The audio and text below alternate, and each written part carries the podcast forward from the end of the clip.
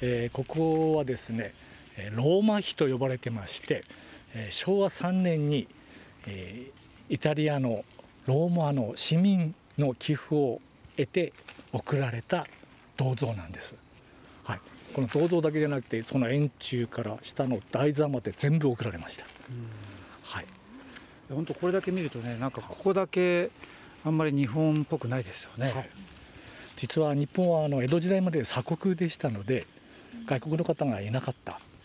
それで文明開化になりまして外国の人がどんどん入ってきたんですね。そしてそういう方たちが日本中を旅行してこの飯盛山にたどり着いた時に白虎隊という素晴らしい少年たちがいるということをあの全世界に伝えてくれたんです。それがヨーロッパに伝わりましてイタリアに伝わりまして当時イタリアの首相がムッソリーニでした。あなるほど、はい、その方が非常に感激した感動したということで、うん、この台座元全部送ってくれたという、うん、世界的なんですね。世界的です。まあだけど、まあ、変な言い方するとその当時のだからムッソリーニからするとそのプロパガンダに使ういい材料だったってことですよね。さすがですね。はい。白虎隊は子供たちなんですが、うん、あの国のために戦って国のために死んだということをおそらくちょっとやはり、えー、心の中にはあってこういうのを送ってくれたんじゃないかっていうふうに言われてますね。うん、はい、実はあのこの飯盛山ここに来るのにはですね昔はあのお墓の後ろの方の細い道路だったんですよ。ところがこの大きなものを分解してもなかなか運べない重くてですね、うん、はい、そのために作ったのがこの階段なんです。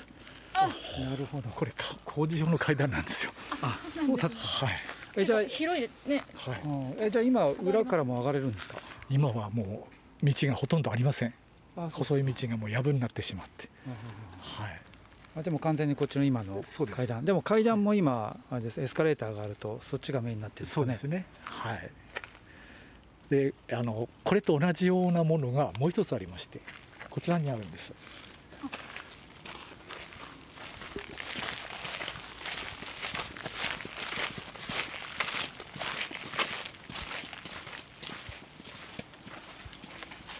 はい、これはですねドイツ碑と呼ばれてまして、えー、当時あのドイツの外交官だった方ですね、ハッソフォン・エッツドルフっていう方なんですがその方がやはりこちらに来た時にその飯盛山の白虎隊のことを聞いて感動したということでもうしばらくここを動けなかったっていうような本人の回想があるそうなんですが、うん、その時感動したそのエッツドルフさんがこれを送ってくれたんですね。うん、はい、あのこの内容はですねここにあの若き少年武士へ、うん、えー、一ドイツ人とかかってるそうなんですよ。はいまあ、あのイタリアドイツ日本っていうともう三国同盟ですね、はい、完全にあのもう戦争のことが絡んでるというようなことなんですが。準備段階です34年っていうとね、はい、もうこれ送ってくれたのが前なんですよ随分。あそうですはい。この昭和9年と書かれてますけども、うん、はい。あの戦争始まる前なんですね、はい、はい、ですからまあこれに関してはおそらくやはり個人の思いだろうというようなことなんですね。でエツドルフさんはその当時日本から今度は転勤して外国に行ってですねここにやってくださいってお金だけ払った。その後一度も来てないそうなんです。はい。まあ、でもね当時の例えばドイツのね、はい、そのナチスなんかでも少年隊とかありましたよね。うん、だから多分その時代的にもある程度そういうそのなんていうな国のためにもう年齢関係なく特に若いね人たちが国のために自分の命を捧げるっていうことをやっぱり美化されているっていう風潮っていうのはやっぱ世界中にあったんじゃないですかね。ありますね。特に日本の軍部それ利用したんじゃないかと思います。うん、はい。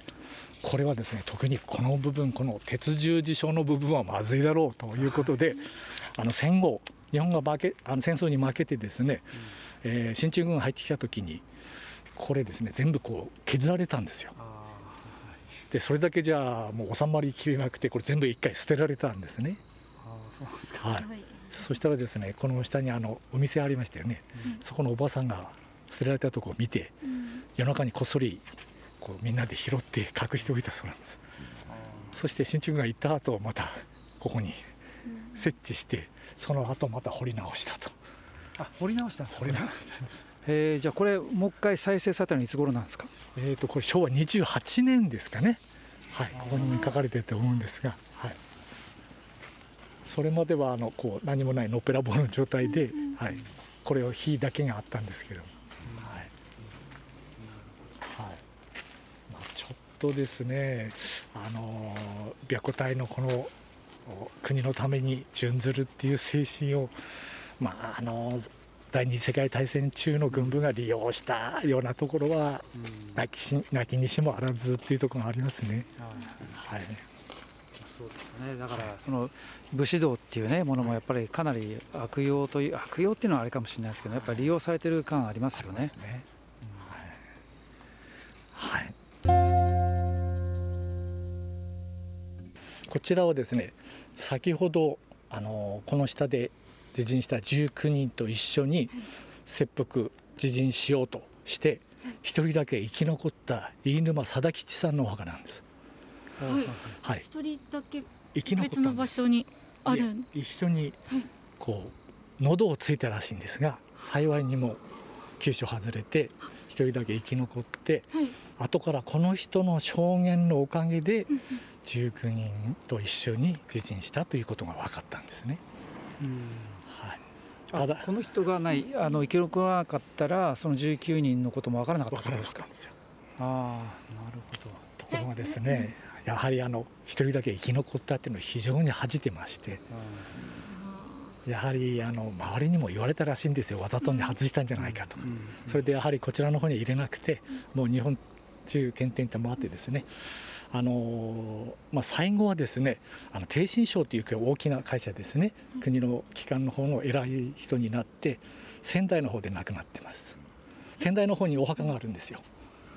でこちらの方はその後子孫の方があの髪の毛と入れ歯を持ってきて、うん、はい、仲間と一緒にと。そういうことなんですね、はい、自分一人じゃないよ、はい、一緒にいるよっていうことで、はい、ここにお墓を、はい置いてるんですね。あの実はですね、うん、そういうお話があった時にあの隣の方をこう準備したんですよ、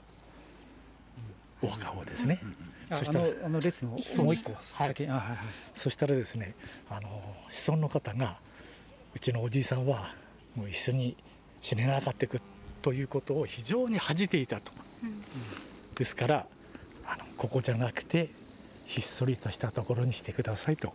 いうお願いがあったそうなんです。ですからここにわざわざつけたと、はい、少し場所離れてるけど、はい、同じ空間にいるよっていうことなんですね。そうです飯森山ですね。はい。あの話変わりますけども、どうして飯沼さんは死ななかったかっていうのをあの研究した人がいるんですよ。はい、実は飯沼さんはその前の戦闘でちょっと左手を怪我してたらしいんですね。はい、左手怪我してたって腹は切れるんじゃないかって言いますけども実はあの切腹っていうのはですねちょっと難しいらしいんです。私もあの切腹はしたことないもんでよく詳しくは分からないんですが、はい、こう片手で例えばズブってやると、ここで、ね、生体反応でぐっと締まっちゃって動かなくなるそうなんです。ですから最初は左手でこう皮をこっちにこうグーッと寄せましてピンと張った状態でズブッとってすぐ引くとですから両手が使えないと切腹はできないそうなんです。ですから喉をついたところが幸いにも急所が外れた。と3箇所もついたらしいんです。でも、はい、自立するね自分で死ぬ気でいたんだけど。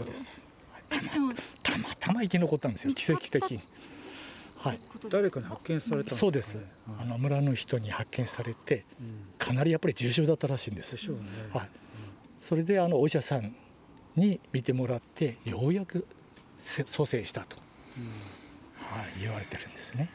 飯沼さんのお話があるからこそこういう詳しいことも白虎隊のことも聞けたってことですもんね。そう、じゃなかったら本当、うん、なんだ少年たちの遺体があるなぐらいで終わったんじゃないかと、うん、はい、今はまさにこの飯盛山の白虎隊というのは飯沼さんのお話があったからですね。っていうことは全国的にねこういう飯沼さんみたいな存在がなくてそのもういまだに日の目を見てないそういう少年のストーリーっていうのは実はたくさんあるってことですかね。かもしれないですね。ね可能性ありますよね。はい、ありますね。うん、はい。飯沼さんのこのことが生き残ったっていうのも本当に奇跡的なものですしですからこのお話がいまだに伝わってるっていうのももう奇跡的なお話ですよね。白虎隊に入るための年齢ごまかしたって話も、この飯沼さんがそれはまた別の。それはまた別にはい。あの本当に調べたらはい分かったということなんですね。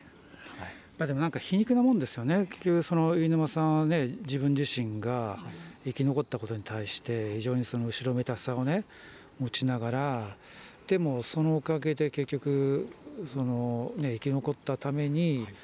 まあ、ある意味多くの人たちがまあ報われるっていうのはあれかもしれないですけども存在をちゃんとね確認されるようになったってことはじゃあその遺族のその白虎隊の遺族の方々からすると飯沼さんのその扱いというか、っていうのはどういうそのなんていうかな心情なんでしょうかね。あの詳しいその中身は残ってないんですが、うん、やはり飯沼さんに言わせますとあまりいい印象ではないと思いますね、うん、はい、一緒に死ねなかったっていうのがやっぱり引っかかってるんじゃないかと思いますね、うん、はい。なるほどね、はい、ただほらあの向こうにあるね19のお墓の隣にね、はい、作るっていうことに関しては、はい、その遺族の方たちはそれを反対とかはするんでしょうかね、えー、あのかなり後からなんですよ、うん、この話が来たのはですね、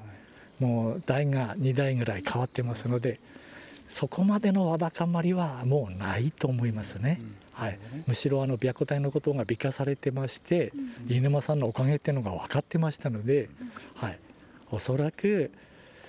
あの詳しい話は伝わってはいないんですがあの遺族の方たちもおそらく喜んで提供したんじゃないかと思われますね。はい